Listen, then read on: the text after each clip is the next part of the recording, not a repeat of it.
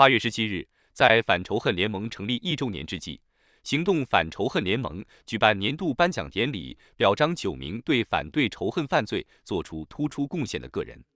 今年的获奖者涵盖了政治、教育、警察学院和学生等多个领域。加州财务长马世云、加州参议员 Josh Newman、西克维纳市市长 Walter Allen 三世也获得了领袖奖，表彰他们致力于立法反对仇恨犯罪，为保护弱势群体做出努力。美国伊斯兰民主论坛的创始人和主席 Zuhdi Jasser 博士也获得了奖项。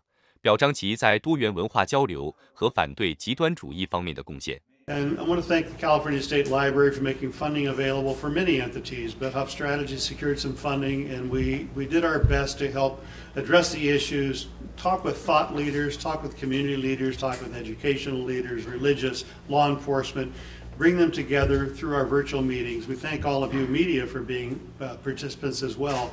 But through that, we came up with the ideas we articulated before we can't do this by ourselves. It's got to be a community effort. And, uh, you know, while hate crime has risen in California 20%, according to Senator Josh Newman over the past year, that's actually down. So we take the trend as being an encouraging uh, thought, and uh, we'll continue to work that way. 我们认为这不是一个呃党 派的这个议题，也不是这个种族的议题。实际上，因为这个仇恨呢，是影响到我们每一个人、每一个的家庭。所以呢，这个议题可以让我们大家团结起来。所以我们做的这个工作，就是因为我们在过去的许多年里面，我们寻找的议题是大家可以共同合作的议题，不是可以分化我们大家的这个议题。所以呢，大家可以联合在一起，一起为我们的社区服务，行动反仇恨。反仇恨联盟成立第一年最显著的成果之一，是将学生的声音纳入解决方案焦点讨论中。在高中吸纳获得认可的学生成立分会。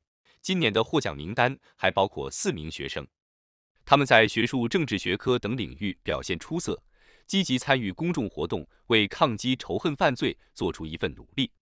他们的行动再次证明，年轻人是社会进步的推动者。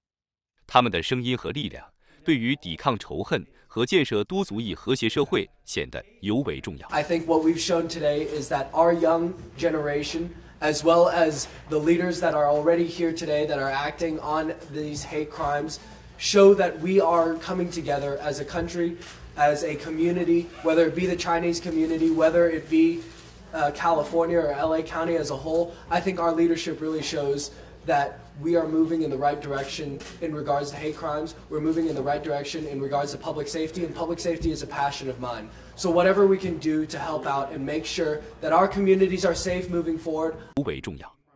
一年前，加州少数党领袖前参议员夏勒伯和夫人和美媒会计师在加州首府成立了行动反仇恨联盟 （ACT Against Hate Alliance），以应对加州及其他地区仇恨犯罪的上升。